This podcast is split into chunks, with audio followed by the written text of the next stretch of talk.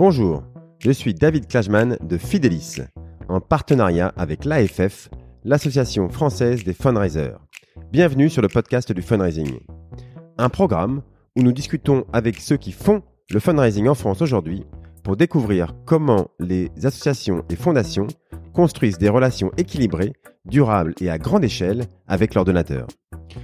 Magali Petit est la fondatrice du cabinet de conseil 15MA. Après un début de carrière dans les data, elle a choisi de se consacrer exclusivement aux associations. Avec elle, nous parlons de la gestion des données pour une association, pourquoi c'est important, quelles données gérer, comment choisir son outil informatique de gestion des donateurs, des questions que se pose chaque association, grande ou petite. Magali s'est également spécialisée dès le début en experte RGPD pour les associations. Elle est aujourd'hui responsable RGPD à temps partiel pour de nombreuses associations. Elle connaît donc parfaitement le sujet. Elle nous explique comment une association doit aborder le RGPD, pourquoi c'est une très bonne opportunité d'améliorer ses méthodologies, comment on doit l'intégrer dans son quotidien et ce qu'il se passe lors d'un contrôle RGPD par la CNIL. Un épisode à ne pas rater qui concerne toutes les assos sur des sujets centraux pour votre développement et l'avenir de votre association. Écoutons donc Magali Petit.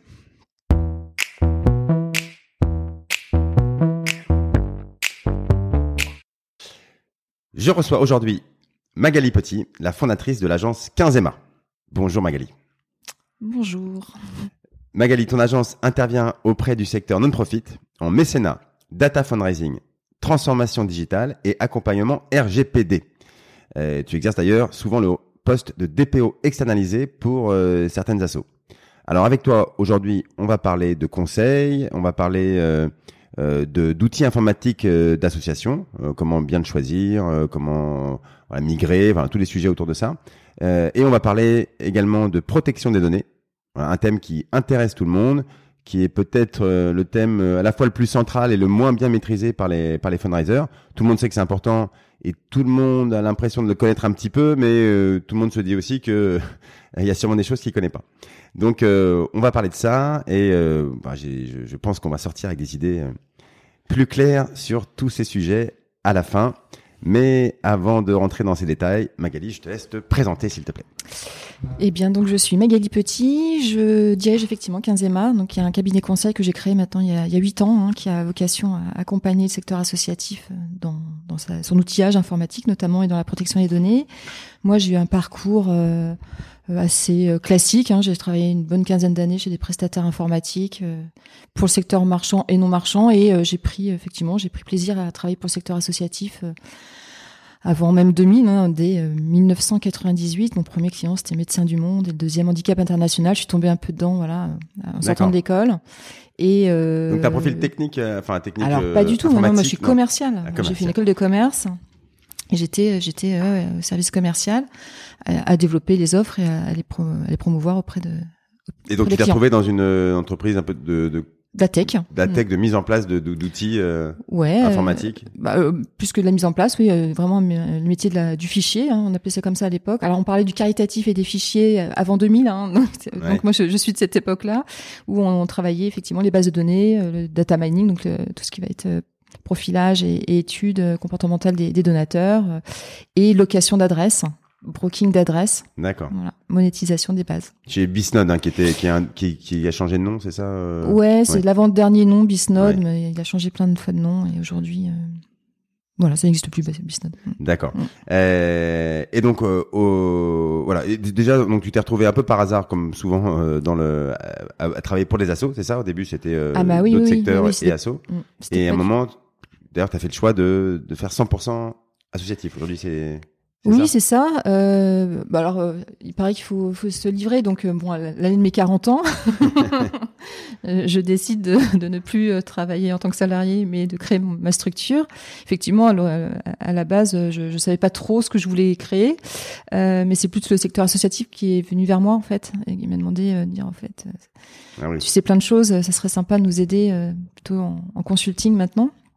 Et effectivement, en fait, ça a été une évidence de, ouais. de, travailler exclusivement pour le secteur euh, associatif. Euh, enfin, au sens très très large, hein, parce que c'est effectivement les ONG, mais c'est aussi euh, les musées, les instituts de recherche, les universités. Enfin, c'est vraiment le non-profit au sens large. D'accord, d'accord. Et, et, cette transition vers le du salariat au ce fameux passage des 40 ans, la crise des 40 ans. Ouais. Tu, tu, au final, c'était un bon choix. Tu. Ah bah je regrette pas. Ouais. euh, non non, je regrette pas. Euh, non, je l'ai vécu euh, franchement euh, très bien, euh, comme comme tous les entrepreneurs qui se lancent dans l'entrepreneuriat, avec voilà beaucoup beaucoup d'envie et très positif dès le début, avec des petits voilà des petits hauts, des petits bas. Mais je regrette absolument pas ce choix. Non non. aucun.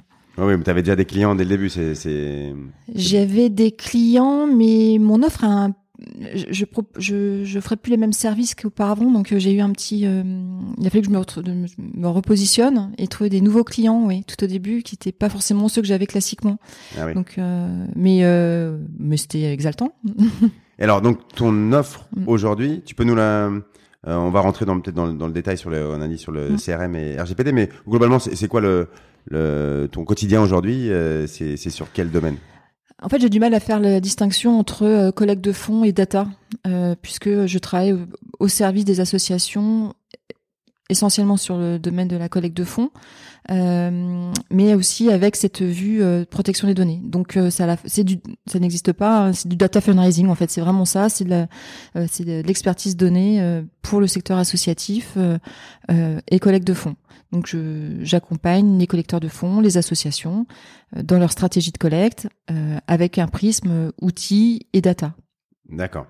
Euh, ok, ok. Bon, de toute façon, on, on, va revenir un peu dans dans ces détails-là en, parlant de du, du, du, du on va commencer par le CRM d'ailleurs. Euh, donc, euh, c'est le premier thème sur lequel je voulais euh, t'interroger. alors, le CRM, ça veut dire pour ceux qui connaîtraient pas, euh, Customer Relationship Management. Euh, c'est tout simplement l'outil informatique euh, qu'utilisent les, les assos pour gérer leurs donateurs, leurs opérations, leurs bénévoles, leurs dons. Et donc c'est un outil évidemment qui est central pour les associations. sur le marché des associations, il y en a un certain nombre. Euh, certains CRM sont plutôt pour les grandes assos, d'autres pour les moyennes, euh, une pour les plus petites, enfin pour les toutes petites associations, il y a aussi des, des outils qui existent sur le marché. Euh, je pense que chacun voit ce dont je parle. Alors, euh, je sais pas, les, les, les, les, outils sur le marché, je vais en citer quelques-uns, je vais en oublier mm. parce qu'il y en a tellement, euh, mais euh, pour que, encore une fois, les gens se aient des noms en tête, mais voilà, Eddy, Salesforce, Calidata, TopDon, Odonet, Microsoft Dynamics, Asso Connect, ou même Hello Asso, c'est un CRM aussi. donc voilà, il y en a, y en a, et puis il y en a plein d'autres.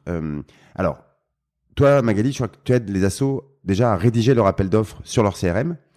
Est-ce que, euh, pour choisir un CRM, est-ce que tu peux nous expliquer, euh, peut-être pour commencer, comment comment est-ce qu'on fait ça? Est-ce que c'est des assos qui viennent te voir quand elles ont déjà fait leur choix de mettre en place un nouveau CRM, ou est-ce que tu les aides aussi à, décider si il faut qu'elles changent ou pas de CRM Voilà, bref. Comment comment ça se passe?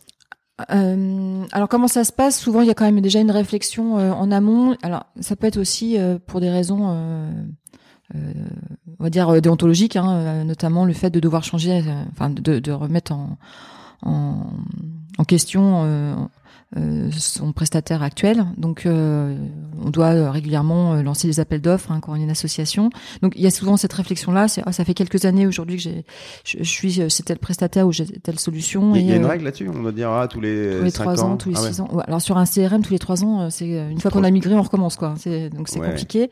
Mais effectivement, euh, quand on a passé 6, 7, 10 ans à pas avoir mis en, en, compétition son, son prestat, c'est ça peut être un bon moment. Ça peut être un moment aussi on on a une évolution dans sa stratégie de collecte. ça a évolué extrêmement vite. Hein. On voit maintenant qu'il n'y a plus vraiment de, de, enfin, il y a vraiment des passerelles entre ce qu'on appelait le print, le téléphone, le web, etc. Voilà, maintenant, on, sent quand même qu'on a besoin d'un outil qui soit euh, un peu plus performant et, un peu plus universel. Euh, donc, il y a quand même, voilà, il y a, toujours un petit terreau comme ça. Il peut y avoir un aspect budgétaire aussi. On a l'impression qu'on paye beaucoup euh, et on se dit, bah tiens, ça serait pas mal la solution nous convient, mais euh, voir un petit peu comment ça se passe au niveau du marché euh, en termes de tarifs et, et autres, et puis euh, et puis voir aussi effectivement faire sa veille concurrentielle, c'est toujours intéressant. D'accord. Donc on, souvent oui, il y a déjà un petit un petit terreau. Hein. ensuite, la, la, vraie la, vraie question, c'est bah, comment comment je fais et comment je m'y prends, combien de temps ça va me prendre, et et là on est effectivement embarqué dans un dans un chantier de long cours. Alors, eh, eh, bon, euh, bon, le, premier, la question de base, c'est, c'est est-ce que l'outil euh, permet de faire mon métier Il hein, faut revenir à des parce que des outils ils font plein de choses, mais voilà, comment comment on répond à cette question? Est-ce que déjà l'outil que j'ai aujourd'hui, il, il permet de faire mon métier? Ouais, mais du coup, il faut déjà définir ce que c'est que son métier. Parce que euh, dans, dans, une association, il y a plusieurs métiers. La, la première fonction d'une base de données euh, donateur, c'est de collecter des dons et d'envoyer des reçus fiscaux. Euh, donc, euh, quand on est au service relation donateur, ça va être ça la première la première fonction, c'est de pouvoir euh, effectivement interagir avec mon donateur et répondre, lui, envoyer les éléments dont il a besoin, un duplicata, un RF, changer son adresse, etc. Donc ça, c'est la première fonction. Avec le temps, on a greffé d'autres fonctionnalités sur le CRM et c'est ça qui se complique. Euh, c'est qu'effectivement, on va dire ah ben en ayant tout ça dans ma base de données, euh, ça va être intéressant. Je vais pouvoir euh, fidéliser, je vais pouvoir relancer, réactiver, observer, segmenter. Et là, d'un seul coup, ça c'est devenu une base marketing. Et en plus, là maintenant, on se dit, ah là là, il y a des nouveaux canaux qui sont intéressants. Euh, ça serait super que ma base digitale, finalement, soit intégrée dans mon CRM et on, on embarque, euh, on embarque de, de, de, nouvelles fonctionnalités. Donc, euh, est-ce que je peux faire mon métier? Oui, mais quel métier? Voilà. Est-ce que le, voilà la personne qui s'occupe du digital chez moi euh, sait faire ce euh, est-ce que son CRM, euh, le CRM actuel, lui permet de faire son métier? Souvent, c'est non. Donc, euh, c'est là où on va avoir une réflexion. Euh, ouais, c'est ça. C'est où est-ce qu'on s'arrête aussi, parce que voilà, est-ce qu'on demande trop à son CRM À quel moment on demande trop Ça, c'est c'est bon. De toute façon, la première phase, c'est la rédaction du, du justement de, de, du cahier des charges. Qu'est-ce qu'on va demander dans le CRM C'est ça. Ça. Euh, bon, pareil, on sait qu'il faut en rédiger un.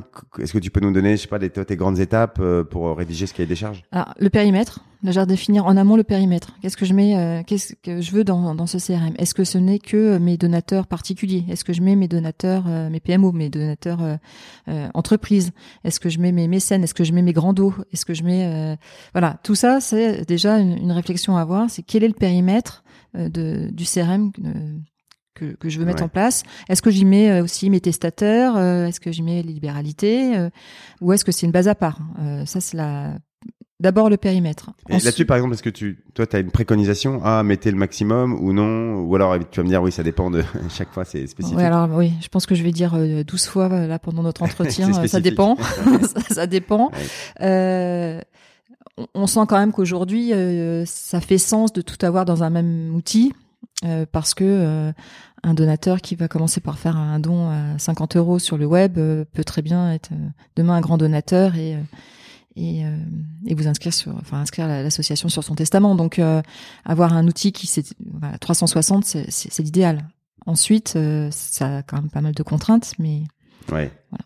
Et d'accord. Alors, euh, alors comment donc la rédaction de ce, ce cas ces questions-là. Mm. déjà, est-ce que on est d'accord qu'il faut, il faut se faire accompagner. Est-ce qu'une asso peut le faire en interne ou est-ce qu'il faut forcément un regard extérieur euh, de quelqu'un qui l'a fait déjà 50 fois? Alors, ça peut être fait en interne si vraiment on, on change pas le périmètre, c'est-à-dire on prend l'appel d'offre de la dernière fois, on le met à jour et on, on lance.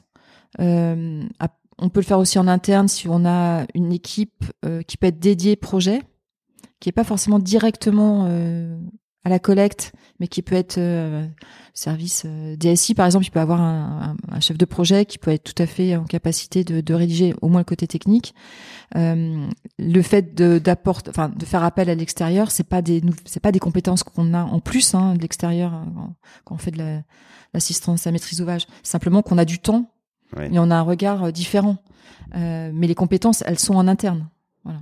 Ouais, ouais, alors, mais, euh, mais, le temps. Voilà, le temps. Le premier truc, c'est le temps. Mm. Euh, dire, ah, on va rédiger le cahier des charges en même temps qu'on continue euh, la campagne de Noël et, euh, et les huit campagnes de l'année. Ça, euh, j'imagine, c'est une des premières choses qu'il faut mm. sortir de sa tête. c'est ça. Mm. Voilà.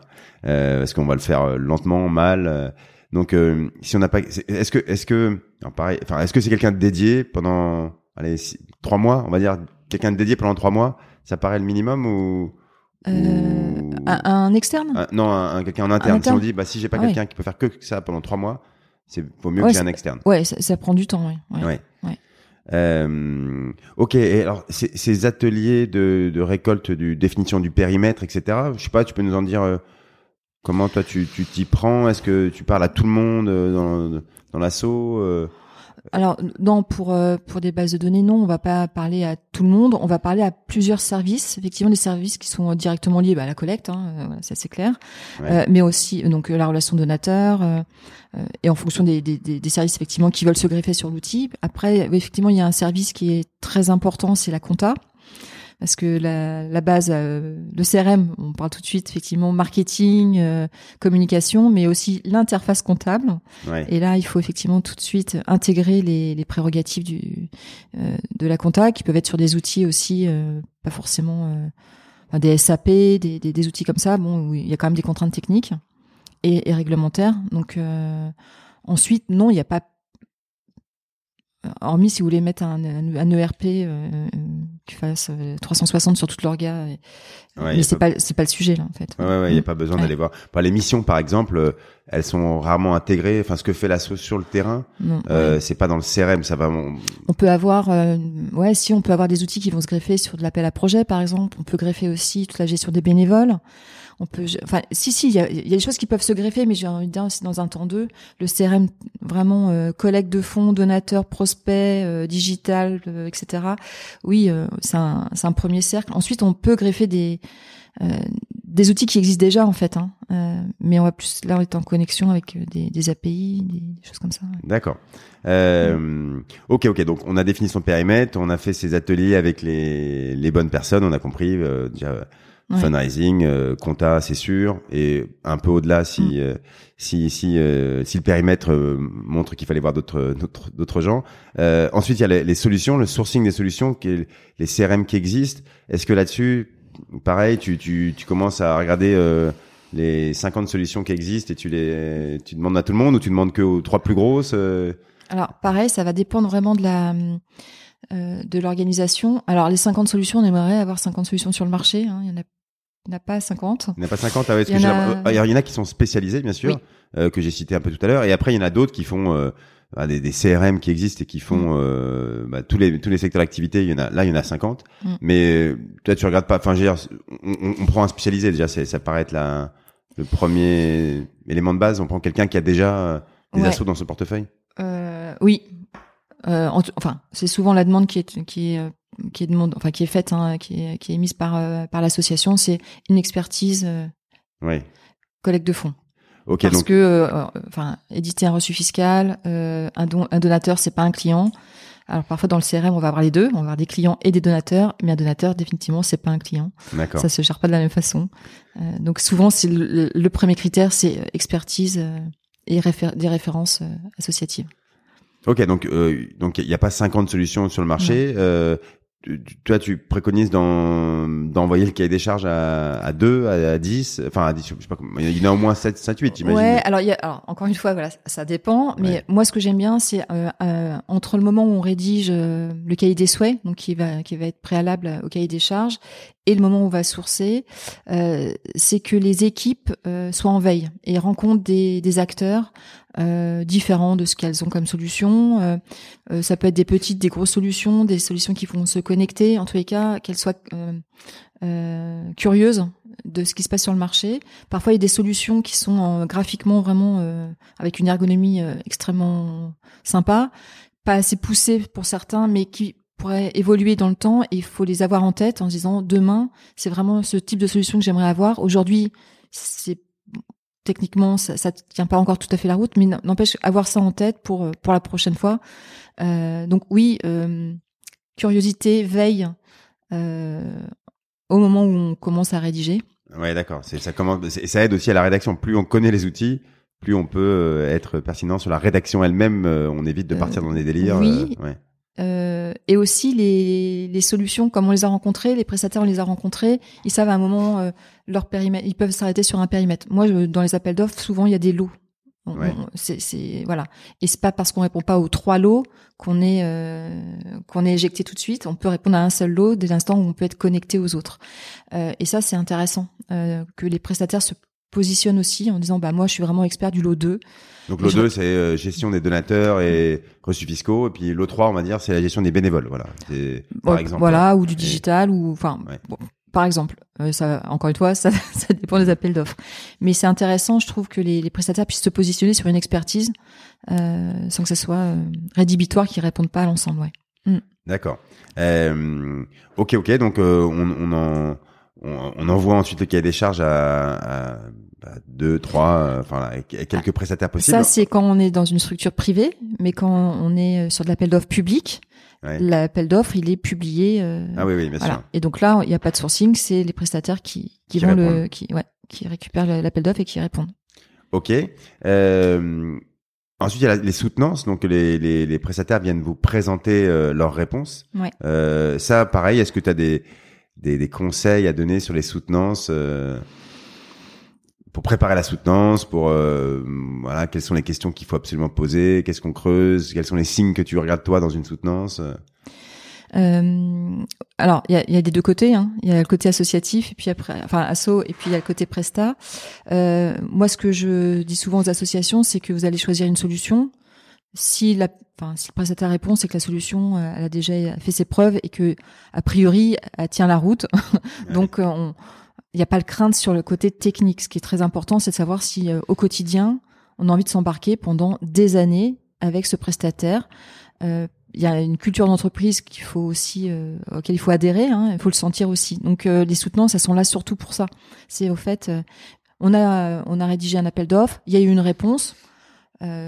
Parfois, enfin, on peut avoir une shortlist, hein, c'est-à-dire entre le moment où on a la réponse, les réponses écrites, on peut déjà avoir que quelques prestataires qui soient sélectionnés pour la soutenance parce que ça prend du temps, c'est chronophage hein, quand même. Donc euh, avoir cette sélection et se dire après bah voilà le côté technique c'est bon au niveau budget tout enfin voilà on, on est plutôt euh, on est pas mal. Par contre effectivement c'est plus euh, euh, au quotidien. Est-ce qu'on se sent de travailler avec ces gens-là? C'est important le, fit humain. Ouais. Alors il y a la stabilité de l'entreprise. Oui. Euh, euh, je crois qu'il y a eu, enfin, l'entreprise peut, euh, oui, être achetée, euh, oui. changer, disparaître. Alors, oui. Alors dans le monde du, du CRM pour les assos, c'est euh, c'est assez quotidien depuis 15 ans. Donc, ah mais effectivement, il y a la stabilité de la, la solution, la stabilité de l'entreprise, savoir effectivement si du jour au lendemain la société arrête, est-ce que j'ai encore accès à mes données et est-ce que c'est réplicable quelque part? Enfin ça c'est vraiment important. Et ensuite il y a vraiment l'aspect culture d'entreprise euh, et, euh, et appétence à vouloir travailler avec une cause ou pas d'ailleurs. Euh, voilà, ça, ça se ressent aussi. Alors il y a des associations qui veulent, ils veulent plutôt des prestataires techniques et euh, finalement que le prestataire comprenne ou pas leur métier, enfin ou, leur cause, c'est pas grave. Et d'autres, elles ont vraiment besoin d'avoir un partenaire, un partenaire. D'accord. Ok, ok. Donc euh, bon, j'imagine c'est toujours mieux quand on comprend son métier, non? Parce ah oui, c'est mieux. Ouais. euh, ok, ok. Euh, alors ensuite, une fois qu'on a euh, choisi euh, l'outil, euh, il faut migrer. Alors ça, c'est un, un, terme qui fait toujours peur parce que voilà, on sait que ça peut être très compliqué, ça peut être long. Il y a toujours un impact opérationnel. Hein, c'est, quand ça dure des mois, on, on peut être bloqué dans sa collecte même pendant quelques mois. Alors, je sais pareil, une question très générale, mais Qu'est-ce que tu regardes, toi, les points sensibles d'une migration? Est-ce que tu as des. Euh, comment tu démarres une réflexion là-dessus? Alors la migration déjà, c'est savoir d'où on part et où on va. Est-ce que euh, l'association a accès à ces données ou est-ce qu'elle est euh, tributaire du prestataire sortant qui peut être aussi l'entrant. Le, ah Il y a des migrations de base qui peuvent se faire chez un prestataire qui migre aussi son, sa solution. Euh, donc c'est surtout aussi cette partie reprise des données. On parle de migration, mais avant c'est d'abord la l'inventaire des données, la reprise des données qui est importante. Euh, et ensuite il y a la migration, mais la migration, euh, quand on parle de migration, on a l'impression qu'on parle d'une solution, euh, enfin de deux solutions similaires. Donc c'est vrai, mais c'est souvent une solution euh, upgradée. Donc on, on, parle de migration, mais aussi de développement et, et de paramétrage de la solution. Donc tout ça, ça se fait en même temps. Euh, mais la, la, première chose, c'est oui, j'ai des datas. Euh, Celle-ci, euh, le, le, le, premier risque, c'est d'en perdre, de perdre en intégrité, de perdre tout court des données, de les, de les modifier. Euh, parfois, enfin, c'est même à chaque fois hein, quand on change d'outil, on va faire de la transco. Hein, il y a des des, des, des, des codes, des, des, identifiants, des choses comme ça, euh, des, des codes mailing. Enfin bref, toute la tout le matériel marketing parfois qu'on va devoir retranscrire pour intégrer un nouvel outil, avec des risques de perte de données, de, de perte d'informations ou de modification d'informations. Ouais, ouais. En gros, bah, si voilà, les gens qu'on a contactés, ah, on a une liste de donateurs, eux, on leur a envoyé telles informations, on a eu tel contact avec eux, mais ça, forcément, enfin, quand on veut le mettre dans le nouvel outil, peut-être qu'on on n'a pas les bonnes boîtes pour les mettre et du coup le code il se perd et du coup on, on, on récupère quand même les donateurs ça je pense que mais récupérer les interactions qu'on a eues avec les donateurs bah c'est c'est pas évident qu'on puisse les récupérer euh, si facilement quoi. Bah, bah, c'est un exemple. Hein, oui, ça peut être ça. Mais alors même le plus basique. Alors maintenant on le voit plus trop, mais euh, c'est euh, euh, dans mon CRM. Euh, mon, numéro donateur, mon, mon code de, ouais, mon numéro identifiant, il est sur 10 caractères et la nouvelle solution c'est 8. Ouais. Bon, bah je dois être oui, voilà. Donc euh, changement des numéros de Donc ça c'est bon, c'est assez basique, mais effectivement après c'est la reprise des données. Euh, parce, qu'après on peut continuer à recevoir des peut-être des anciens courriers avec les anciens euh, ID qui sont sur 10 et puis maintenant on est sur 8. Voilà, c'est ça. Et on est sur des référentiels. Et puis voilà, ouais. Et c'est là où ça commence à se compliquer. Et pour et à ce moment-là, on n'a encore rien fait. C'est-à-dire qu'on n'a toujours pas les données dans le nouvel outil. On n'a pas développé ou paramétré le nouvel outil. Euh, on est vraiment sur que de la reprise là. Ouais. ouais. Bon, ok, ok. Alors évidemment, on peut pas. Euh, enfin, tout le monde, a, je pense, a un petit peu expérimenté ce genre de, de choses. Enfin, quand on a déjà travaillé sur des CRM, euh, on, on, comprend vite ces, ces genres de problèmes. Euh, voilà, il n'y a pas de solution miracle. Ça, c'est un truc, je pense qu'il faut avoir en tête. c'est donc là, le, le choix de l'intégrateur, c'est là où la personne avec qui on va travailler sur l'intégration, elle est très importante parce que la solution, c'est une, une chose. L'intégrateur qui va travailler sur la solution, il est euh, encore plus important quelque part que la solution. En fait, oui, c'est peut-être en amont. Euh, il y, a, deux grandes solutions en fait. À un moment où euh, je suis une association et je veux migrer, ou enfin, je veux un outil pour gérer ma, relation donateur et toutes mes campagnes. En, gros, il existe deux deux grandes solutions. Il y a la solution prestataire de service où là on va avoir effectivement un prestataire qui a sa propre solution et qui va apporter du service euh, dans la migration, euh, qui va avoir des chargés de clientèle. Euh, et là c'est, tout est packagé, donc on a le service et l'outil. Donc le, et après il y a la possibilité aussi d'avoir simplement un logiciel. Euh, et dans ce cas-là, effectivement, euh, enfin, on en parlait juste avant, c'est de la pâte à modeler. Donc en fait, je prends un logiciel et il faut que ce logiciel soit adapté à ma problématique. Et là, souvent, on passe effectivement par des sociétés externes qu'on appelle des intégrateurs. Oui, oui, c'est vrai qu'on aurait. Alors ça, c'est plutôt pour les. Là, il y a une différence assez forte entre les petites associations et grandes associations. On est d'accord? Alors après, où est, où est la limite entre les deux? Ça, c'est euh, c'est toujours un peu compliqué. Mais on va dire une, une, petite association, elle va prendre un outil qui est sur étagère, donc euh, euh, elle va pas trop le le, le, le, le paramétrer euh, différemment. Elle va dire, l'outil il est beaucoup moins cher, mais euh, du coup, on peut pas le changer euh, facilement. Donc ça c'est, euh, mais ça lui suffit, elle a pas mmh. besoin de plus quoi. Et une grande association, eh ben elle va, euh, elle dire ok, je prends un outil sur qui, qui est qui est des briques, des, une pâte à modeler. Euh, et, et, et, je vais pouvoir le, le, mettre comme ci comme ça mais là j'ai besoin de travailler sur cette pâte à modeler pendant plusieurs mois mmh. et c'est là que j'ai besoin d'un intégrateur qui qui va m'aider à faire ça quoi un intégrateur qui va effectivement faire le développement le paramétrage et et le modelage de l'outil. Et aussi en amont euh, effectivement euh, un gros travail au niveau de l'assaut et c'est là où parfois il faut euh, externaliser cette prestation de rédaction d'un appel enfin d'un cahier des charges mais très technique. Dire où on va expliquer précisément euh, comment je j'édite un reçu fiscal euh, etc enfin là où les solutions qui sont des solutions marché euh, prestataires de services finalement ils savent déjà voilà ils connaissent déjà ce métier là Ouais. Donc euh, il y a les, voilà, il y a les deux grosses approches. Effectivement, il y a quand même euh, entre les deux, j'ai envie de dire, entre les deux solutions, ça peut être une taille d'association. Encore que euh, il y a aussi des solutions logicielles qui sont proposées aux petites associations pour de façon gratuite et voilà qui peuvent aussi convenir. Donc ça, ça c'est un, un, point qui est important, c'est euh, il faut pas, enfin, il faut trouver le CRM qui est adapté à soi. C'est-à-dire que c'est là où ça devient euh, compliqué, c'est qu'il faut se projeter soi-même dans quelques années. On sait, euh, euh, ça sert à rien d'avoir une une Rolls qui va coûter très cher si on se sert de 1%. Et ça, je pense qu'on le voit assez souvent. Euh, mais mais parce qu'au coup on va mal se servir de l'outil, il va coûter trop cher, euh, donc il faut il vaut mieux un outil plus petit et plus adapté. Mais le problème c'est que un CRM on l'a pour 7, 8, 10 ans, donc il faut être assez clair sur son évolution euh, future. Là, ça, ça se complique. Oui, c'est savoir ce qu'on veut faire plus tard, mais déjà ce qu'on fait aujourd'hui. C'est-à-dire que si vous avez une association qui est petite, mais qui fait euh, du prélèvement automatique, du street, du téléphone, euh, du print, euh, du leg, du digital, déjà là, même si elle est toute petite, le CRM il va être déjà assez costaud. Hein. Ah par contre, on peut être une énorme ONG et on ne fait que du PA. Bah, l'outil il va être assez simple. donc voilà, c'est ça qui, qui, est à prendre aussi en compte. Ouais. Ah ouais, d'accord, d'accord. Euh, ok, alors euh, tu disais le, le, marché des prestataires de solutions CRM, il s'est il s'est réduit ces dernières années. Euh, Est-ce que tu sais pourquoi il, il y a eu alors oui, je le sais parce que je l'ai vécu de l'intra.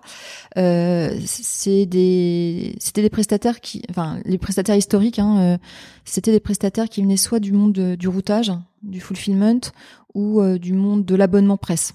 Euh, en gros, on voilà, euh, avec des solutions techniques très très très costauds, enfin voilà, avec des gros des gros outils, avec des développements forts et, et des solutions bah, qui sont de plus en plus anciennes. il y a eu une période où effectivement les appels d'offres ont obligé ces prestataires à baisser leurs coûts de façon assez importante. Ce qui a eu comme effet évidemment bah, une baisse des coûts pour les associations, super, mais aussi une baisse des, de tout ce qui tout ce qui était R&D dans, dans les chez les prestataires. Et il y a eu des choix parce que souvent c'était des prestataires qui étaient euh, avec un actionnariat euh, européen, hein, des, des, des, grosses structures, d'arrêt directement de la prestation, enfin de, l'arrêt de l'activité. Euh, du coup, le, le marché s'est concentré. Oui. Mm. Là où on avait peut-être une dizaine de prestats il y a 15 ans, aujourd'hui on n'a plus que trois ou quatre euh, encore présents. Et il y a eu de la, du rachat, de la concentration. Après, il y a des, il y a des plus petites solutions qui, qui, mais qui suffisent. Alors, qui sont souvent SaaS, c'est-à-dire que maintenant elles sont euh, on, sur Internet, on se connecte à un outil externe euh, sur euh, sur Internet et ça, euh, ça j'ai l'impression qu'il y en a eu, il y en a beaucoup qui sont apparus. Oui, il y en a qui sont apparus et pas forcément sur le secteur au début de des ONG classiques, mais qui sont arrivés par par le mécénat par exemple, par l'enseignement supérieur, par la culture. je pense, alors sans donner de nom, des Eudonet par exemple, ou c'est des solutions comme ça qui sont arrivées sur des, des secteurs un peu euh, pas parallèle, mais en tous les cas, voilà, euh, pas le secteur principal. Euh, et, et puis aussi, bah, il y a beaucoup d'associations qui se sont créées entre temps et qui ont eu juste des purs players finalement et qui se sont dédouanés de toute la partie fulfillment avec les chèques, les enveloppes. Et donc effectivement, tout ce qui est CRM, mode SaaS, c'est parfait quoi. quand on est tout de suite dans une communication 100% digitale avec avec ses publics. Ouais, ouais bien sûr. Mm. Euh, ok, ok. Alors, euh, alors, donc dans tout ce, ce process-là que que tu nous as voilà, décrit, toi, toi, c'est c'est quoi ton rôle euh, Et est-ce que c'est que des grandes ONG qui qui font appel à des consultants comme toi ou ou non, pas forcément? Voilà, c'est quoi ton ton, ton périmètre là, dans, dans, ce process? Alors moi, je suis plutôt sur des grosses ONG, enfin des grosses des grosses structures, mais euh, mais des petites et des moyennes peuvent tout à fait faire appel à des consultants. Euh, pour euh, rédiger et suivre les appels d'offres ou, guider. Euh, ça peut être aussi simplement lancer la machine, dire voilà comment ça va se passer, et après ça peut être euh, repris en, interne par par une personne du, du marketing ou, ou, de la DSI ou du projet. oui. D'accord. Et, et, et, et bah, après la transmission aux équipes internes, ça fait partie aussi du, du projet global, c'est que le, le, le, pilotage évidemment, un pro quotidien, il doit être fait par les équipes en interne. Mm. Et ça, la, la transmission, euh, j'imagine que quand tu aides une asso, tu voilà, tu, tu ne pars que quand euh, c'est géré en interne par une équipe. Euh. Oui, et puis en fait, souvent la fin de mission, euh, j'interviens plus puisque c'est les équipes qui ont pris en, en main l'outil, la relation avec leurs prestataires. Donc en fait, c'est vraiment c'est le démarrage le plus important, c'est donner la feuille de route, le planning, euh, voilà, mettre euh, des dates qui, qui sont euh, à la fois réalistes pour la rédaction et faire quelque chose de, de, de qualité, parce qu'un appel d'offres qui est pas de qualité, on aura des réponses qui ne seront pas de qualité. Donc ça, c'est super important.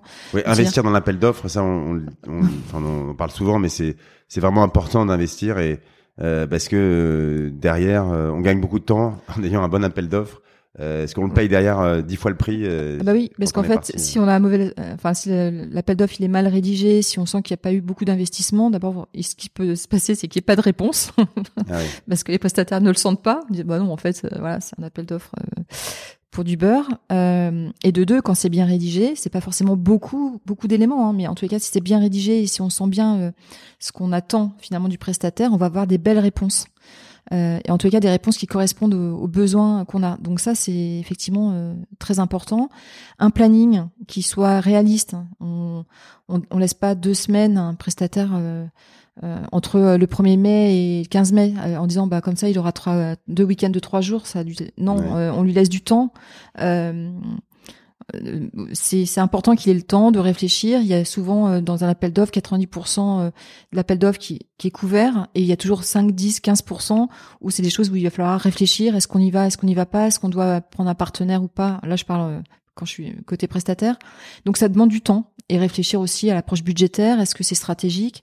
Donc euh, il faut laisser du temps au prestataire euh, dans la rédaction, dans les questions, euh, dans la soutenance aussi. Dès le début, lui dire voilà les dates de soutenance, ça sera même si c'est dans trois mois, bloquez déjà vos agendas parce que on, prévoit les soutenances à, cette période-là et c'est pas au dernier moment en disant au fait, vous faites voilà on a lu votre offre hier et et c'est demain. Non, ça se fait pas comme ça. Après, il peut y avoir des visites sur site hein, si on rajoute des prestations euh, supplémentaires. Donc le planning est super important. Ok, eh ben on va passer euh, maintenant à l'autre sujet que je voulais aborder avec toi, qui est bon très lié de toute façon au CRM et aux données, qui est le sujet du RGPD. Donc on va essayer de le rendre euh, simple et, positif. Euh, alors bah, peut-être tout simplement pour commencer, euh, est-ce que tu peux nous rappeler en quelques mots ce qu'est le RGPD alors le RGPD, donc c'est le règlement général sur la protection des données, donc un texte qui a été euh, qui est en application maintenant depuis euh, mai 2018 euh, et qui est applicable à toutes les organisations, entreprises qui traitent des données personnelles de résidents européens. donc il n'y a pas d'exception associative, il n'y a pas de dérogation comme on aurait pu l'imaginer. Enfin, le, le rêver euh, avant 2018. Euh, et en fait, le, le, RGPD est simplement une continuité de la loi informatique et liberté de 78, qui a 45 ans maintenant, euh, avec des petites subtilités, des petites particularités qui effectivement euh, changent la vie euh, des associations et puis finalement de un peu tout le monde, hein, nous consommateurs et aussi les entreprises et les, structures publiques. Voilà, c'est vrai que ça nous a, ça, ça, bouscule un peu les organisations et, et les modes de, de travail. Ok, alors donc ça existe depuis donc 3-4 euh, ans. 5 ans. 5 ans maintenant. on est 5 euh, ans.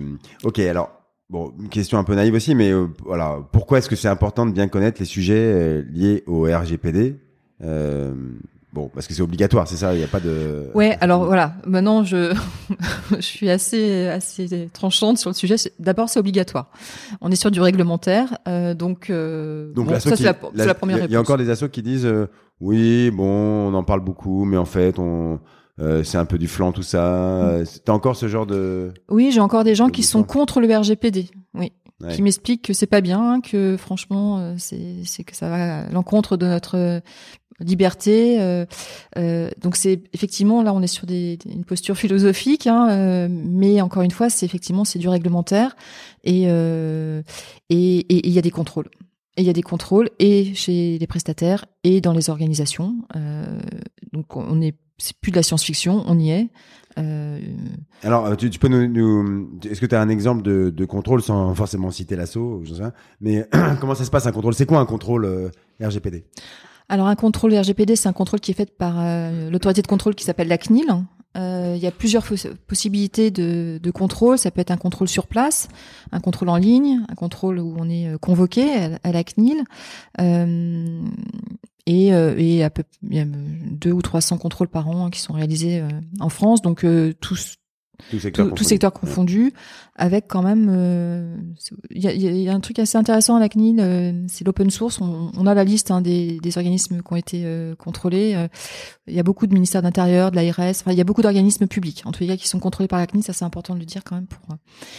mais effectivement, il y a le secteur associatif qui est dedans. Donc, un contrôle en ligne, bah, vous voyez, pour les, associations qui n'ont toujours pas compris qu'il fallait mettre un bandeau cookie sur son site, c'est tellement facile aujourd'hui pour la CNIL de savoir si vous êtes en conformité ou pas. Allez, on va sur le site et on sait si l'association a compris les enjeux ou pas.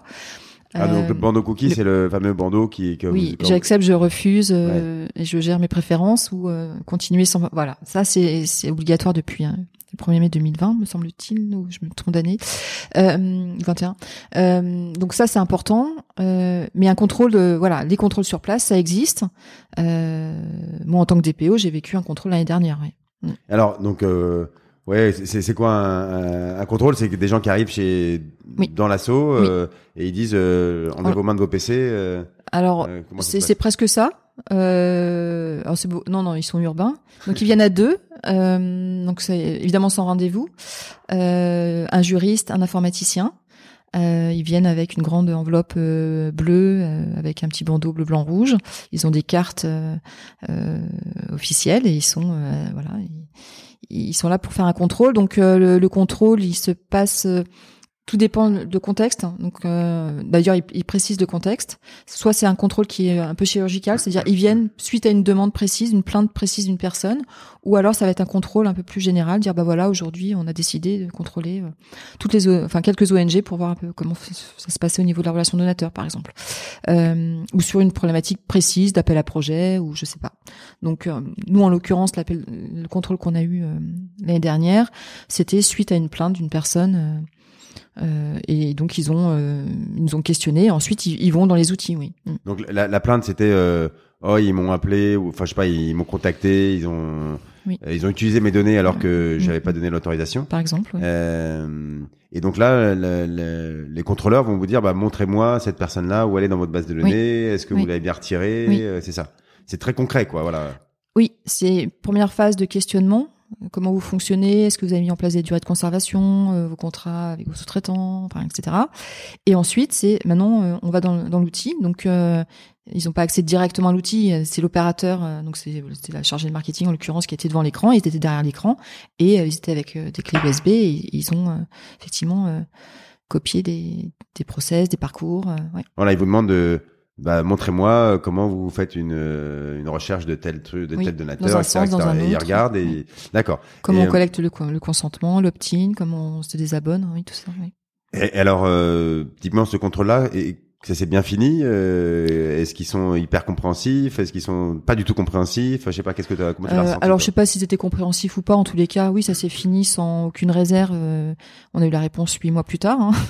Euh, mais effectivement, euh, euh, ce qui est un peu surprenant. euh, bon, déjà, on s'attend pas à eux hein, le matin donc, quand on arrive. Donc à 9h30, on s'attend pas à ce que la CNIL arrive. On, avait d'autres choses de prévues.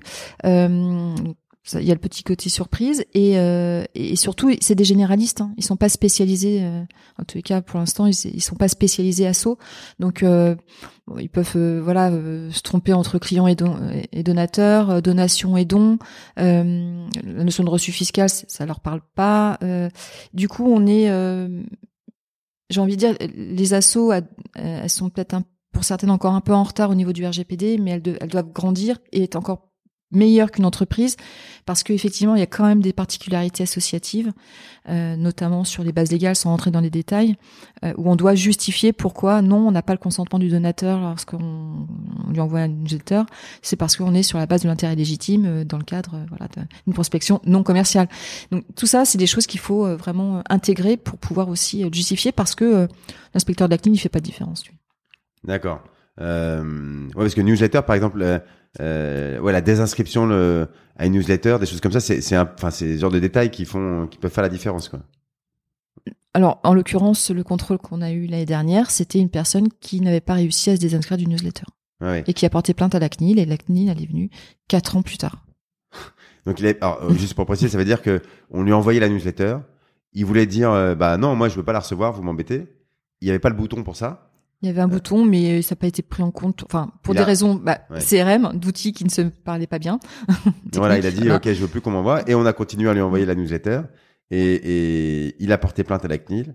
Mais bon, quatre ans après en l'occurrence. Mais bon, voilà, c'est des, c'est, c'est un, un détail comme ça, mais ce qui n'est pas un détail en fait. Euh, euh, c'est ça, euh, ouais. c'est très basique quoi. Ouais, et c'est là où il faut faire très attention. C'est chaque demande, chaque plainte, chaque demande d'exercice de droit, droit d'opposition, droit de rectification, etc. Mais il faut vraiment les prendre au sérieux et les enregistrer, les, ré- enfin, y répondre et garder la preuve de la réponse parce que c'est par là qu'on arrive à, un, contrôle quoi. D'accord.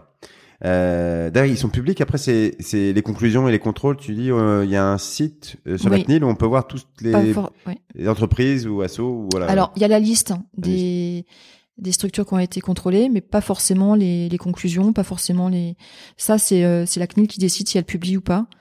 Euh, mais là, euh, j'ai regardé encore récemment euh, sur l'open source de, de, de, la CNIL, on est sur les contrôles 2021, donc on n'a pas encore ceux de 2022. D'accord. Mm. Euh, ok, ok. Bon, on, là, on, on, voit à peu près euh, euh, comment ça peut se passer et, et, voilà les conséquences que ça peut avoir. Le, bah, déjà, je sais pas, pareil, une question très générale, hein, mais est-ce que tu, toi, tu as le sentiment que les assos aujourd'hui, elles ont, elles ont compris l'importance du, du RGPD Alors, pas toutes. Comme toutes les entreprises n'ont pas pris en compte, euh, voilà, l'importance du RGPD, ça évolue parce que euh, il y a d'autres organismes qui poussent euh, les organisations, les, les ONG à, à, se mettre en conformité. Bon, évidemment, il y a la CNIL, l'autorité de contrôle absolue, il n'y a pas de sujet. Mais euh, la Cour des comptes, c'est emparé aussi du sujet. Euh, quand vous avez un contrôle Cour des comptes aujourd'hui, vous avez un, petit paragraphe autour de la protection des données. Votre commissaire aux comptes, euh, souvent, de plus en plus aguerri sur le sujet et il va vous demander euh, effectivement, au fait, vous avez mis quoi comme comme outil pour, pour être en conformité. Euh, et puis après d'autres organismes comme euh, l'IGAS. Hein, moi, il y a une structure que j'ai pour laquelle je suis DPO qui a eu un contrôle IGAS. L'IGAS était euh, tout à fait à la pointe. Il, savait, parler parfaitement RGPD. et ensuite aussi tout ce qui va être label, don en confiance et autres, qui, qui maîtrisent ces sujets-là. Et aujourd'hui, ça fait partie des audits. des organisations. Donc on est poussé par tous ces organismes-là et surtout le premier qui pousse, c'est le donateur. Parce que là, on, on, a un afflux euh, de demandes croissantes, mais sur des structures qui n'avaient pas beaucoup de demandes jusqu'à maintenant. Ça y est, ça. Ouais, les donateurs sont bien au courant qu'ils peuvent demander à exercer ces droits-là. Euh, bon, ils le font de plus en plus. Après, moi, je vois la partie téléphone parce que c'est ça que je connais. Je, je, je c'est pas non plus. Euh, on n'en reçoit pas 500 par jour non plus, hein. Mais on en reçoit. Euh, voilà, deux, deux, trois par semaine, des gens qui disent où est-ce que vous avez mes coordonnées. Euh, mm. donc il, il, faut leur répondre. Ah c'est, c'est la base et, et, il faut ne plus le, les appeler. Il faut qu'ils soient bien mm. tracés. Mm. Bon, ça j'ai l'impression que le, les gens le font quand même. Euh, enfin, en tout cas moi, les assos que je connais, elles sont sensibilisées à ça et et, euh, enfin, bon, on arrête de contacter quelqu'un. Ça c'est la base. Ce qui est difficile, c'est qu'on le fait de une association le fait euh, ce qui est compliqué, c'est et, ça, euh, voilà, ça commence à bouger, ça prend du temps. Euh, c'est de se dire à la relation donateur, ben en fait un, un stop mailing, en fait un stop mailing c'est un droit d'opposition. Un stop échange, c'est un droit d'opposition à l'échange. un changement d'adresse, ça s'appelle un droit de rectification.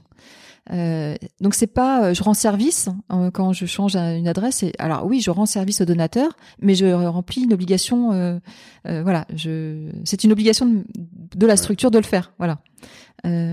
donc on est sur du serviciel. Il faut rester sur du serviciel, mais c'est aussi du réglementaire. Ouais, ouais bien sûr. ok, alors est-ce que tu, je sais qu'après le le RGPD, c'est du, du, quotidien, bien sûr. Est-ce que tu peux nous expliquer ce que ce que ça veut dire privacy by design? Alors le privacy by design, c'est un concept. On a l'impression que c'est quelque chose d'assez euh, novateur, comme euh, je sais pas. Co-design. c'est anglais, voilà, ça fait très chic. Alors, bah, c'est obligatoire en fait le privacy by design. Donc c'est un concept qui est assez euh, ancien, qui vient du monde anglo-saxon et qui a vocation à anticiper la protection des données dès le moment où on souhaite mettre en place un traitement, un nouveau traitement ou un, un nouvel outil. C'est-à-dire, euh, j'ai envie de mettre en place, euh, je sais pas, un outil collaboratif dans mon, association, un outil qui va permettre aux salariés, aux bénévoles, aux bénéficiaires de pouvoir communiquer ensemble. Super l'outil. Euh, donc on va sourcer, donc euh, euh, on va lancer un appel d'offres, on va prendre l'outil le moins cher, le plus beau, le plus fun, voilà, donc qui sera certainement américain. Hein, et au moment où il va falloir contractualiser, on va se dire ah mais il n'est pas conforme au RGPD.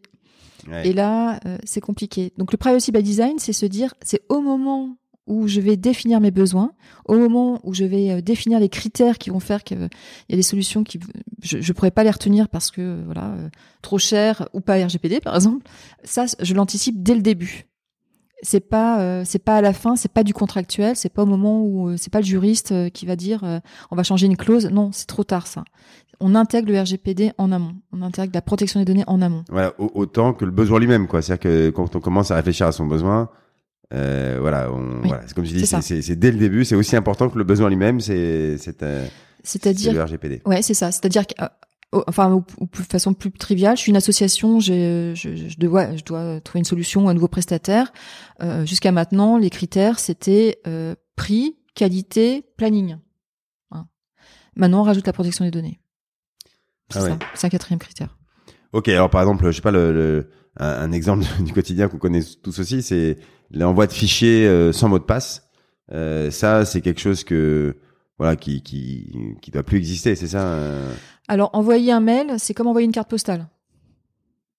Voilà. Donc euh, du coup, c'est lisible par tout le monde. Enfin, ceux qui ont envie de lire, ils peuvent lire. Donc oui, il faut. Euh, et ça, c'est plus de du domaine de, de, euh, de l'hygiène euh, voilà c'est des c'est des euh, c'est des euh, c'est une culture qu'on doit qu'on doit acquérir mais qui sont même pas au niveau de l'entreprise ou de l'association c'est à titre personnel. C'est que avant de se dire pourquoi pourquoi je, mets, je dois mettre un mot de passe, pourquoi je dois passer par telle plateforme sécurisée, pourquoi encore des, des contraintes?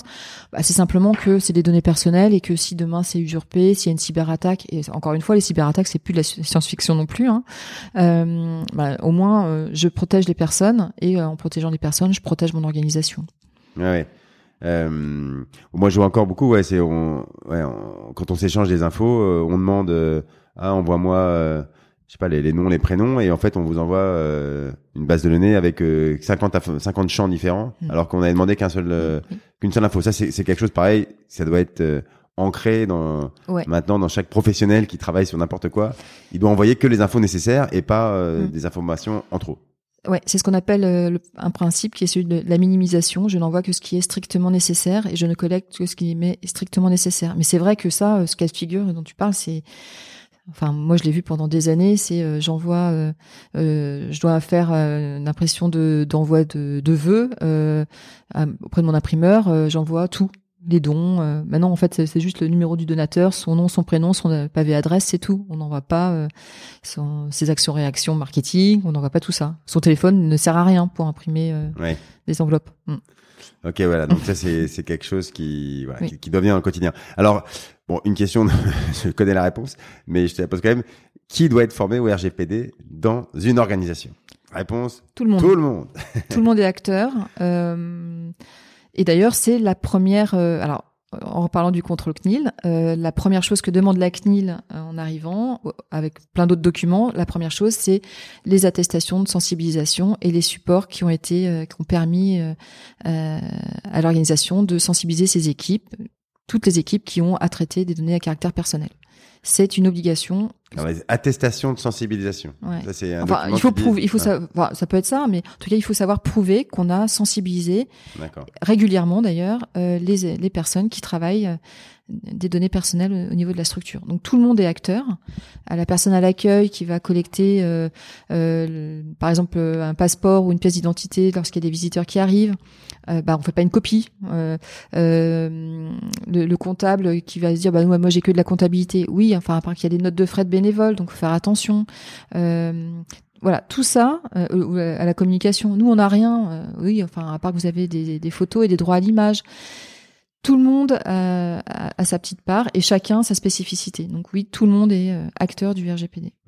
Ok, alors euh, est-ce que euh, tu peux nous donner, alors on a déjà fait un petit peu, mais des, concrètement les actions qu'il faut mettre en place, tu vois les, les dans les, clauses dans les contrats que tout attend, les, les, les procédures. Est-ce que tu as quand, tu arrives dans une organisation, c'est quoi les, cinq premières choses que tu regardes? Alors la première chose, c'est ce qu'on appelle, on fait une revue euh, initiale de conformité, donc on regarde ce qui s'est passé. c'est assez vite fait. Ce qu'on fait surtout, la première chose, c'est la gouvernance. On met en place une gouvernance euh, euh, qui est responsable et comment on pilote, donc des référents. Ça, c'est la première étape. La deuxième, c'est la cartographie des traitements. On cartographie l'ensemble des traitements de données qui sont réalisés au niveau de l'organisation. Donc euh, on va pas euh, à chaque fois que j'envoie un fichier euh, à tel prestataire le noter. Non, c'est un peu plus global. Mais je cartographie tous les traitements. Qu'est-ce que j'ai dans une association? En gros, je traite des dons, des bénévoles, des bénéficiaires, des salariés, des candidats, euh, des porteurs de projets. Enfin, donc euh, ça, c'est dans un document que tu, qui est, euh, comment il s'appelle ce document ça s'appelle un registre de traitement. D'accord. C'est le, le document euh, qui est demandé par la CNIL. C'est l'un des, des documents obligatoires à, à remplir et à mettre à jour euh, dans une association. D'ailleurs, ces listes des documents CNIL euh, demandés en cas de contrôle, Oui. ils sont hyper clairs. euh, ah oui, oui, oui. ouais. Euh, Alors, les- les- il faut que ça soit disponible à tout moment. Non, mais la liste des documents, ils sont, euh, tu vas sur le site de la CNIL et, Mhm. et c'est compréhensible par un, un humain euh, moyen Euh, de savoir, euh, voilà, oui. qu'est-ce qu'il y a comme, est-ce qu'il y en a deux ou il y en a- il y en a douze Ah, euh, il y en a euh, beaucoup plus. ouais. beaucoup, beaucoup, beaucoup, beaucoup plus. Mais en tous les cas, le, le document, un document obligatoire, c'est le registre de traitement avec les fiches de traitement. Le registre de traitement, c'est vraiment euh, l'ensemble des traitements qui sont réalisés euh, au niveau de l'association.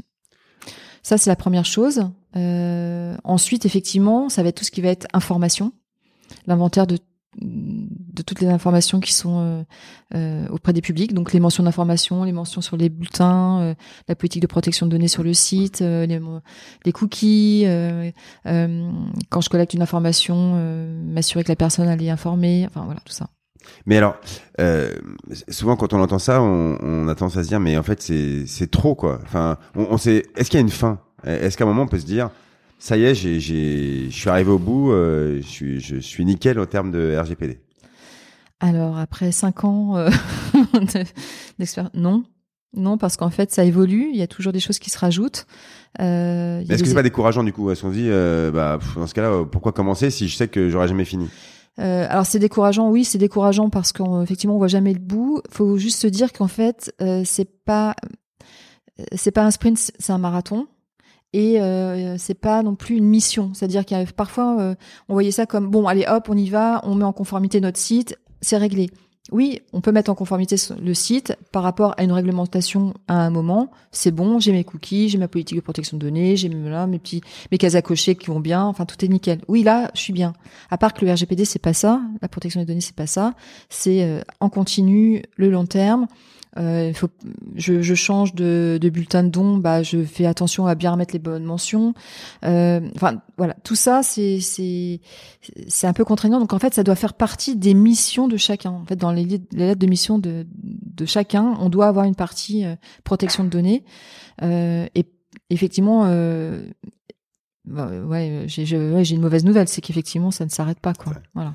Euh, Mais voilà, c'est. Ça s'arrête pas. Enfin, ça évolue. C'est-à-dire qu'on moi, je vois des associations que j'accompagne depuis maintenant 5-6 ans.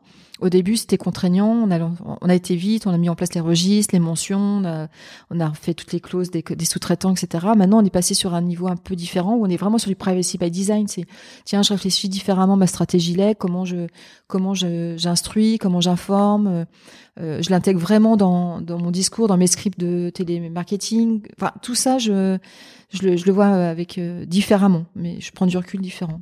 Et est-ce que ça, tu vois, avec ton expérience, est-ce que, est-ce que ça limite euh, ta créativité du coup?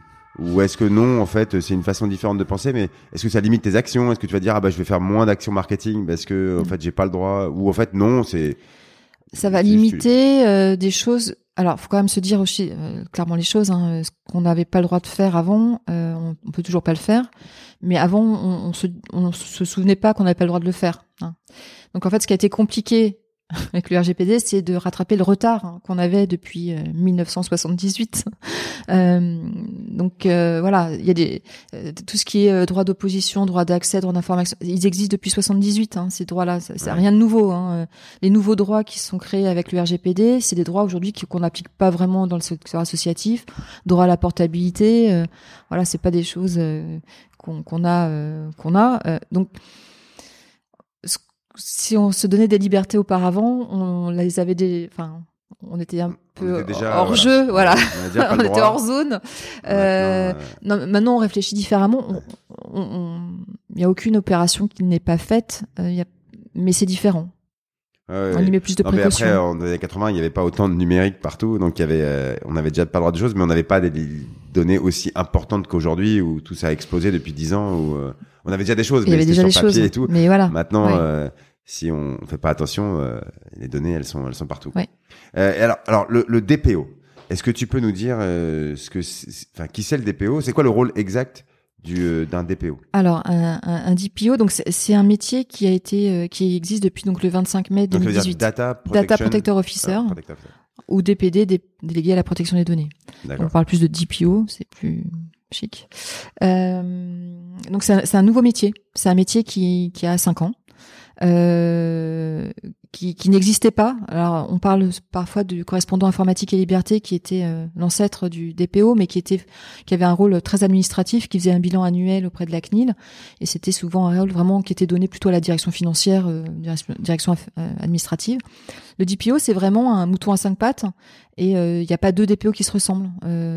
Donc c'est c'est du juridique, c'est du métier, c'est de l'informatique, euh, c'est de l'organisationnel, euh, c'est un chef d'orchestre, euh, voilà. Et c'est tout ça un DPO. Donc aujourd'hui, il y en a. alors, je faudrait regarder les chiffres récents, mais il doit y en avoir peut-être 20 000 ou 30 000 qui ont été nommés. Parfois, bon, ce qui est mon cas, no- qui peut être pour plusieurs structures. Mais on sait qu'on attend encore 80 000 bé- euh, DPO. Il manque Mais, un DPO, il, il est, c'est en plus d'un autre métier ou c'est un métier à plein temps? Alors, un DPO, ça peut être un salarié euh, d'une structure. Ça peut être aussi un prestataire. Alors, euh, c'est pas un sous-traitant, hein, mais voilà, ça peut être une structure externe qui peut remplir le rôle de DPO externe, et ça peut être aussi un DPO mutualisé. Donc, quand il est DPO salarié, ça peut être effectivement euh, un, un rôle qu'on va ajouter à une autre mission. La grosse grosse contrainte, c'est qu'il peut pas être en conflit d'intérêts. Et dans les conflits d'intérêts, il peut pas être secrétaire général, il peut pas être directeur commercial, il peut pas être directeur général, il peut pas être directeur de la collecte, il peut pas être directeur informatique, il peut pas être RSSI. Ah oui. Donc en fait, il, il peut pas être grand, enfin, il peut être directeur juridique ou, ou responsable juridique, il peut être contrôle interne, il peut être euh, sur des postes comme ça. Ce qui est euh, dommage, c'est qu'en fait, là où il y a une expertise, donc euh, le collègue de fonds, responsable base de données, etc., donc qui ont vraie expertise data, bah, c'est des postes qui par définition ne peuvent pas être euh, Il peut qui pas sont en conflit d'intérêt. Ah Ouais. oui. Bah oui, parce qu'on peut pas être jugé parti, dire bah tiens, je fais tel traitement et je le justifie par ça. Ouais. Bon, à un moment, il faut qu'il y ait une, une Donc vue- à la fin, le DPO, c'est soit le directeur juridique, soit un externe, non quand, quand je t'entends soit un poste, Ouais. soit un poste qui est créé. Et oui. aujourd'hui, les assos, comme les entreprises, euh, quand elles doivent recruter, elles vont pas se dire tiens instinctivement, je vais recruter un DPO. Oui, parce que bah, on voit bien qu'il y a quand même, euh, comme tu dis, c'est, un mouton à cinq pattes. Il faut des compétences euh, à la fois techniques et à la fois euh, juridiques et à la fois métier. Mm. Oui. Donc euh, bon, c'est pas quelqu'un que, enfin c'est quelqu'un qui a coûté cher. Donc toutes les structures ne peuvent pas se permettre. Ouais, et puis qu'on trouve pas parce que c'est un nouveau métier. Donc Ah oui, en en plus, plus, ouais. Ouais. voilà. alors il va toujours avoir une une expertise plus par rapport aux autres, et c'est ça qui va faire la différence quand on va choisir un DPO. Est-ce qu'on veut plutôt qu'il soit très technique, très juridique, très métier euh, il y aura toujours voilà Euh, et puis euh, et puis après il y a encore autre chose c'est que les associations euh, pour certaines ont, euh, notamment celles qui vont travailler sur de la pathologie euh, des fédérations de patients ou du médical l'institut de recherche des choses comme ça il va y avoir une notion de données de santé Ouais. avec euh, voilà une, une autre euh, particularité quoi euh, mais oui le DPO c'est vraiment le métier le plus le plus récent Et il est euh, obligatoire. mais Enfin, euh, est-ce que c'est une des premières questions que pose euh, la CNIL euh, pendant un contrôle C'est, qui votre DPO Alors, lors d'un contrôle CNIL, en fait, la CNIL appelle le DPO. Donc, euh, elle sait s'il y a ou pas un DPO. Euh, le DPO est pas forcément obligatoire. Euh, ça va dépendre de la taille de la structure. Alors, on peut être deux et traiter des millions de données. Hein, donc là, le DPO va être obligatoire. Donc, des petits cabinets conseils, des cabinets qui, qui font du data mining, des choses comme ça, ils peuvent être quelques, enfin, un, deux, trois, quatre personnes, et ils ont l'obligation d'avoir un DPO. Et à côté de ça, il peut y avoir des structures énormes, mais qui traitent pas de données. Donc, euh, Ouais, il y a pas de alors énorme, faut pas non plus exagérer parce que après il y aura le nombre de salariés, mais euh, le DPO peut être euh, effectivement une, une question légitime à se dire est-ce que j'ai obligation ou pas. Et alors, alors, comment est-ce qu'on apprend le métier de DPO Alors le métier de DPO, il s'apprend. euh, alors il y a des écoles hein, pour être DPO, donc il y a plusieurs euh, possibilités. Alors c'est quand même hyper récent, hein, donc euh, souvent euh, donc les DPO ils ont quand même ils sortent pas de l'école. Euh, donc ils ont au moins 10-15 ans de- d'expérience. Pour être DPO, il faut avoir justifié quand même quelques quelques années de de euh, d'expertise, d'expérience. Donc euh, c'est soit effectivement euh, école de commerce, école d'ingénieur ou droit. Euh, et on se spécialise.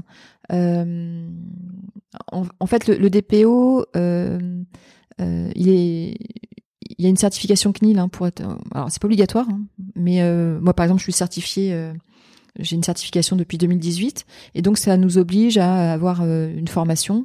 Il y a une formation initiale et une certification qui est renouvelée tous les trois ans, enfin qui se renouvelle tous les trois ans, avec des obligations à, remplir. Euh. D'accord, mais il y, a pas, il y a des cours pour être DPO à la CNIL, par exemple. ah non, la CNIL ne va pas te donner de cours. Par contre, euh, il y a des dans les écoles d'informatique, vous avez des, des, parcours euh, spécifiques DPO, des en droit, dans les universités, il y a des, il y, a des spécialités. Donc tu, l'as fait où Moi, je l'ai fait, je l'ai fait avec. Moi, je suis certifié Bureau Veritas, donc je suis passé par qui est euh, euh, qui fait partie du catalogue des, des organismes certificateurs euh, reconnus par enfin reconnus par la CNIL et par Veritas j'ai eu accès à des organismes de formation qui étaient D'accord. Donc, c'est comment concrètement? C'est t'as fait des cours pendant quelques mois dans un organisme de formation? Non, c'est cinq jours. Cinq jours, ok. par contre, ce qu'il y a, alors il y a ça, mais il faut surtout justifier d'expérience. Il faut justifier euh, pourquoi on en arrive là. Quoi. Euh, on peut pas euh, se décréter tiens demain je suis DPO, je fais une formation de cinq jours et c'est gagné. C'est pas ça. C'est c'est bâti aussi sur sur l'expérience. La connaissance de la data. Et, alors bon, je, parce que je, sais qu'on peut le voir d'une façon assez négative, le, enfin négative en tout cas contraignante le RGPD. Et après il y a, y a tout un discours aussi positif. je, je sais pas trop.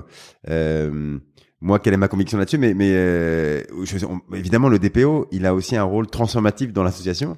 Il peut se dire, avoir un DPO, c'est quelqu'un qui va aider à, à, remettre en place des process, donc euh, à, faire des choses différentes, à, à, à améliorer l'organisation, améliorer, euh, je sais pas, même les les, les, les, techniques. On dira, tiens, on va se mettre à faire, euh, je sais pas, des legs, par exemple, parce que mm. en, en, remuant tout ça avec du métier, bah, on, on peut voilà créer des choses, voilà, pas forcément les limiter. quoi. Mm. Est-ce que ça c'est quoi ton expérience là-dessus? Est-ce que, euh, est-ce que effectivement, tu, tu peux transformer toutes ces, euh, ces, ces règles-là en quelque chose de positif ou tu, tu réinventes ton organisation? Alors euh, oui, euh, en fait euh, le DPO il, est aussi chef d'orchestre. Donc lui il doit trouver des enfin le métier du DPO ou alors il est pas bon, il doit trouver la solution. C'est-à-dire qu'on doit trouver des solutions. Alors parfois elles peuvent être un peu dégradées par rapport à, aux besoins. C'est souvent oui on peut ou oui mais ou oui sauf que mais l'idée c'est de de, de, de, de, construire de co-construire. Donc souvent la solution bah, c'est pas la c'est pas forcément le DPO qui va l'avoir, mais la solution elle va être collective.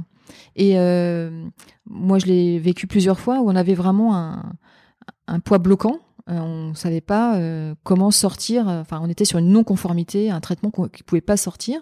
Et la solution, donc c'était le métier qui était face à cette problématique. Et, la solution, on l'a trouvée parce que autour de la table, en dix minutes, on a mis l'informatique et le juridique. Et à un moment, la réponse a été juridique. C'est du contractuel. Donc là, voilà, on va en rajoutant une clause ou en retirant une clause dans un contrat, on arrive à, lever un. surtout, on rajoute la clause. Hein. Euh, et où l'informatique, il va dire, bah, euh, je prends une des problématiques un peu sensibles en ce moment, c'est tout ce qui est transfert de données en dehors de l'Union européenne, hein, où on est encore euh, dans un flou géopolitique, artistique, tout ce qu'on veut. Bah, parfois, la réponse, ça va être technique, dire, bah j'ai envie de travailler avec cette solution. Oui, mais on n'a pas le droit parce que on a les données partent aux États-Unis par exemple, ou dans un pays qui est pas adéquat et euh, ça on n'a pas le droit. Bah, la, réponse ça peut être contractuelle, mais elle peut être aussi informatique. Dire bah on va chiffrer les données. Chiffrement des données, c'est une solution. Du coup, on va pouvoir le faire. Ah oui. Donc la réponse euh, et c'est ça qui est intéressant, c'est que on sort des silos quoi. Alors, euh, ça veut dire aussi que c'est compliqué aussi, hein, parce que y a des, c'est des métiers qui n'ont pas l'habitude de se parler. Hein. Juridique, informatique, métier, euh, sur autour d'une même table, euh, sur une même problématique. Mais, mais on, trouve les solutions comme ça. Hmm. Bon, et, alors une, autre question qu'on, qu'on a souvent, c'est ah, est-ce que combien de temps je peux garder mes données dans bah, dans ma base de données euh, d'un donateur qui n'a pas donné depuis des années Ça, c'est la question. J'ai mille fois cette question-là. Euh, donc, euh, ça, pareil, est-ce qu'il y a une réponse à cette question? Ah, au bout de huit ans, il faut les enlever mm. ou non Si on a envoyé un mail, et eh ben du coup, ça réactive le truc. Bref, c'est Qu'est-ce que tu réponds à ça Alors, c'est toujours compliqué. oui, il y a, alors il y, y, a des durées de conservation qui sont euh, réglementaire. Donc ça, c'est facile. Une facture, euh, c'est 10 ans. Euh, voilà. les données donateurs, c'est un peu plus compliqué. Il y a, y a, des normes on, la CNIL va nous dire, bah en fait un donateur c'est comme un client, donc euh, vous n'êtes pas censé les garder plus de trois ans après leur dernier don. Oui, à part que en fait, bah non, un donateur c'est pas un client et que euh, voilà, si on doit reprospecter des donateurs euh, qu'on a supprimés de notre base pour et aller les louer, enfin voilà, il y a, y a, un modèle économique là qui est pas qui est pas top. En plus, j'ai obligation de garder tous les éléments pendant six ans en cas de contrôle. Euh, parce que ça y a en plus les obligations légales. Donc je suis obligée de garder les données dont donateur euh, RF pendant six ans en cas de contrôle euh, fiscal et en même temps on m'explique que je dois limiter la conservation.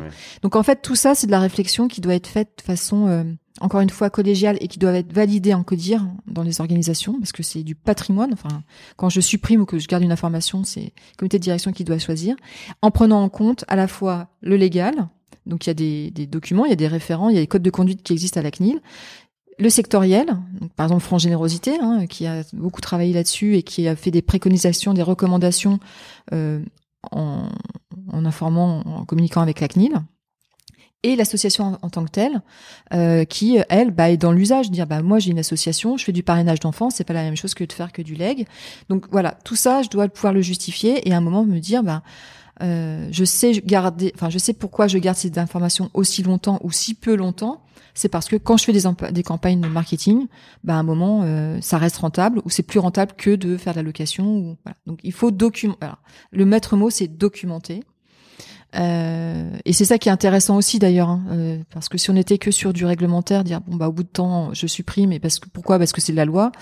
Euh, là non, on peut quand même, mais il faut que ça soit proportionné, minimisé, euh, parce que la CNIL va toujours nous demander pourquoi vous les gardez aussi aussi longtemps.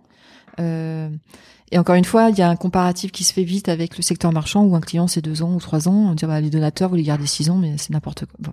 Il faut savoir justifier tout ça. Oui.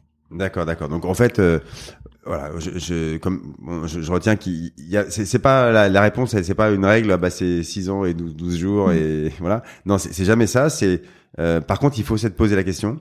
Euh, ce qui est sain aussi puisqu'il permet aussi de bah, de remuer encore une fois des choses et et donc euh, peut-être d'optimiser. Mais en tout cas il faut se poser la question il faut l'avoir documenté on a bien compris et expliquer pourquoi euh, on le garde 6 ans 7 ans ah c'est parce que en fait quand on les réactive on fait un taux de transformation de 1,4% et que du coup bah, en gros c'est c'est rentable quoi. C'est rentable et, et par contre on fait attention de les stocker ici de stocker ça ouais. oui alors voilà. Une fois qu'on alors déjà définir les durées de conservation ça prend du temps. Ensuite, il faut le documenter. Ensuite, il faut l'acter, c'est-à-dire qu'il faut que dans les systèmes d'information, on ait euh, les process qui permettent de le faire. C'est-à-dire, par exemple, euh, un inscrit newsletter, euh, on considère que après trois ans, s'il n'a pas cliqué, on doit le supprimer. Donc ça, c'est bien déjà de se le dire, de l'écrire dans les fiches de traitement et dans les procédures, mais après, il faut le faire dans les bases euh, euh d'emailing et dans la base dans le CRM.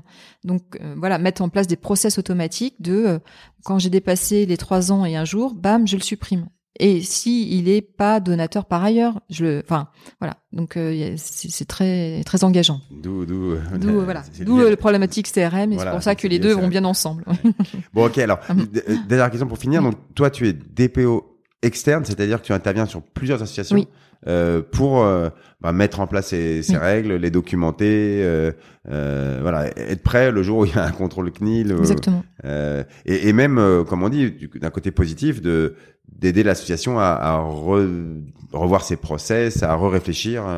Ouais, le quotidien du DPO, c'est effectivement des, des rendez-vous incontournables dans l'année, donc euh, des sensibilisations, des actualisations auprès des, des salariés, des nouveaux salariés, des rendez-vous euh, avec les référents, euh, enfin il y a un système de, de, de référents au niveau des, des, structures, ça peut être mensuel, trimestriel, semestriel, des revues documentaires, et aussi, et c'est là où c'est aussi le côté un, un peu sympa, je reçois alors beaucoup de demandes tous les jours sur on, on, lance une nouvelle campagne, est-ce qu'on aimerait réduire les légales, euh, comment on peut faire, ou, euh, enfin la taille euh, ou, pas. on lance un, une appli, voilà, de la, géolocalisation de médecins, je sais pas quoi. Enfin tout ça, c'est des problématiques qui, qui qui, pour lesquelles le DPO est conseil, hein, va pas décider, mais en tout cas peut donner un avis.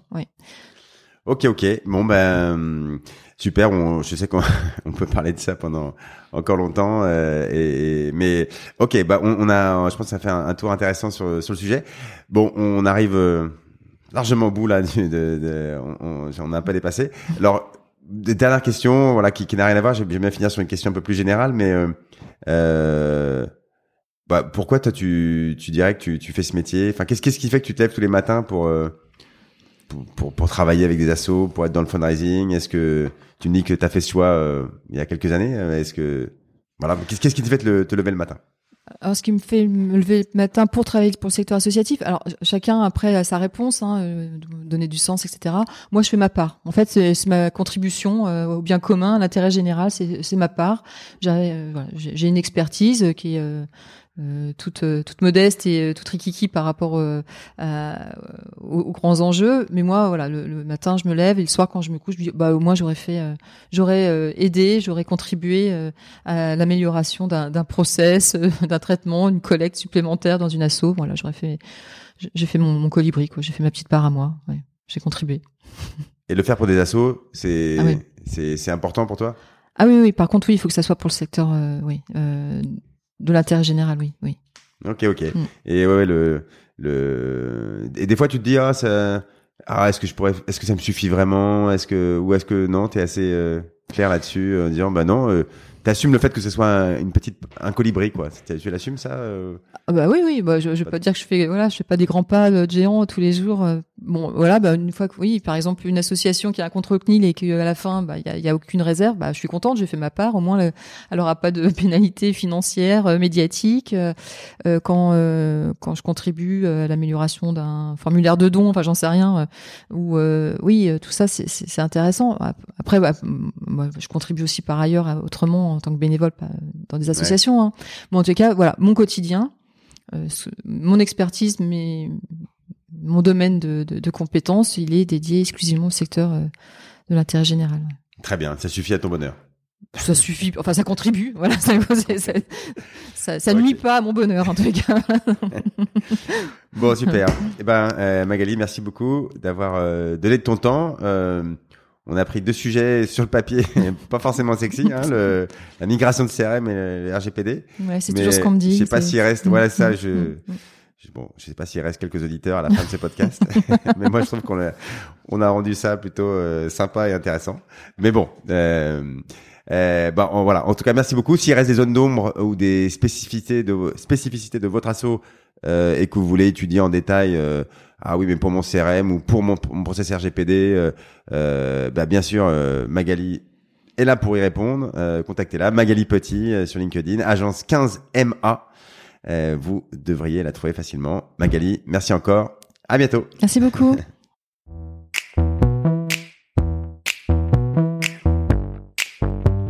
Bravo, vous avez écouté cet épisode du podcast du fundraising jusqu'au bout. J'espère qu'il vous a plu. Si vous avez un invité à me suggérer, une question à me poser ou juste un retour à me faire sur un épisode, envoyez-moi un message sur LinkedIn.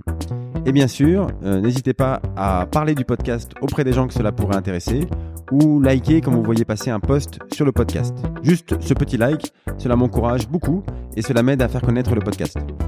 Et si vous êtes une association et que vous vous intéressez à la collecte de dons par téléphone, Fidelis peut vous aider à le mettre en œuvre en garantissant même le résultat. Là aussi, contactez-moi pour en discuter. À bientôt pour un prochain épisode.